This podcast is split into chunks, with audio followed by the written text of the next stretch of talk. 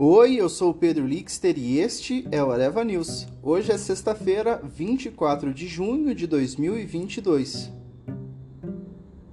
Campos Neto diz que Banco Central está preparado para ser o regulador do mercado cripto no Brasil. O presidente do Banco Central, Roberto Campos Neto, afirmou em coletiva na manhã desta quinta-feira que o órgão está preparado para a regulação do mercado de criptomoedas.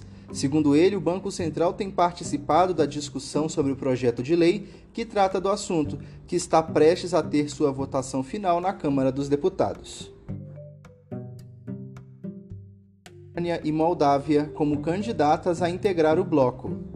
Os líderes dos países da União Europeia concordaram em conceder à Ucrânia e à Moldávia o status de candidatas a entrar no bloco. A decisão foi tomada nesta quinta-feira em uma reunião em Bruxelas. O processo de integração ao bloco dos países, no entanto, pode demorar anos. Foi preciso um consenso de que 27 países da União Europeia aprovassem a candidatura da Ucrânia, já apoiada anteriormente pela Comissão Europeia, o braço executivo da União Europeia, e pelas principais economias do mundo, embora alguns membros tenham mostrado relutantes. E o combustível mais caro faz os motoristas de aplicativo transformarem os carros em outdoors nos Estados Unidos. Quando Duana Malcolm teve seu sedã Hyundai Sonata envelopado com um anúncio publicitário, a motorista de aplicativo não esperava conseguir um extra de 200 dólares por mês.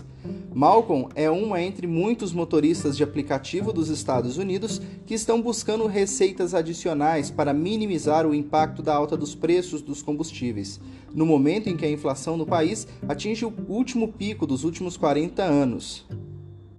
Nos mercados, o S&P 500 fechou em alta com um impulso dos setores defensivos da tecnologia. O índice S&P 500 encerrou em alta na quinta-feira após um dia de negociações agitadas em que ganhos de ações defensivas e de tecnologias compensaram a queda de grupos economicamente sensíveis, à medida que persistiam preocupações sobre uma possível recessão. De acordo com dados preliminares, o S&P 500 ganhou 0,96%, ficando a 3.796 pontos. O índice de tecnologia Nasdaq avançou 1,63% para 11.233 pontos. O Dow Jones subiu 0,66% para 30.683 pontos. Enquanto isso, no Brasil, o Ibovespa recuou 1,45, no menor patamar desde novembro de 2020, com temores de recessão e risco fiscal. O pregão da quinta-feira encerrou a 98.080 pontos.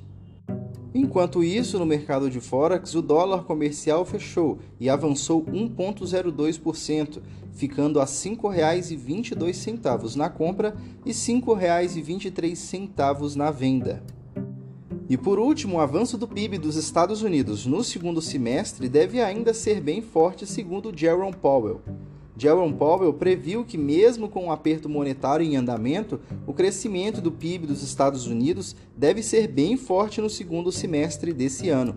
Durante uma audiência em um comitê da Câmara de Representantes, a autoridade tem sido bastante questionada pelos deputados sobre o quadro de inflação e reafirmou o compromisso do Fed em contê-la e levá-la à meta de 2%.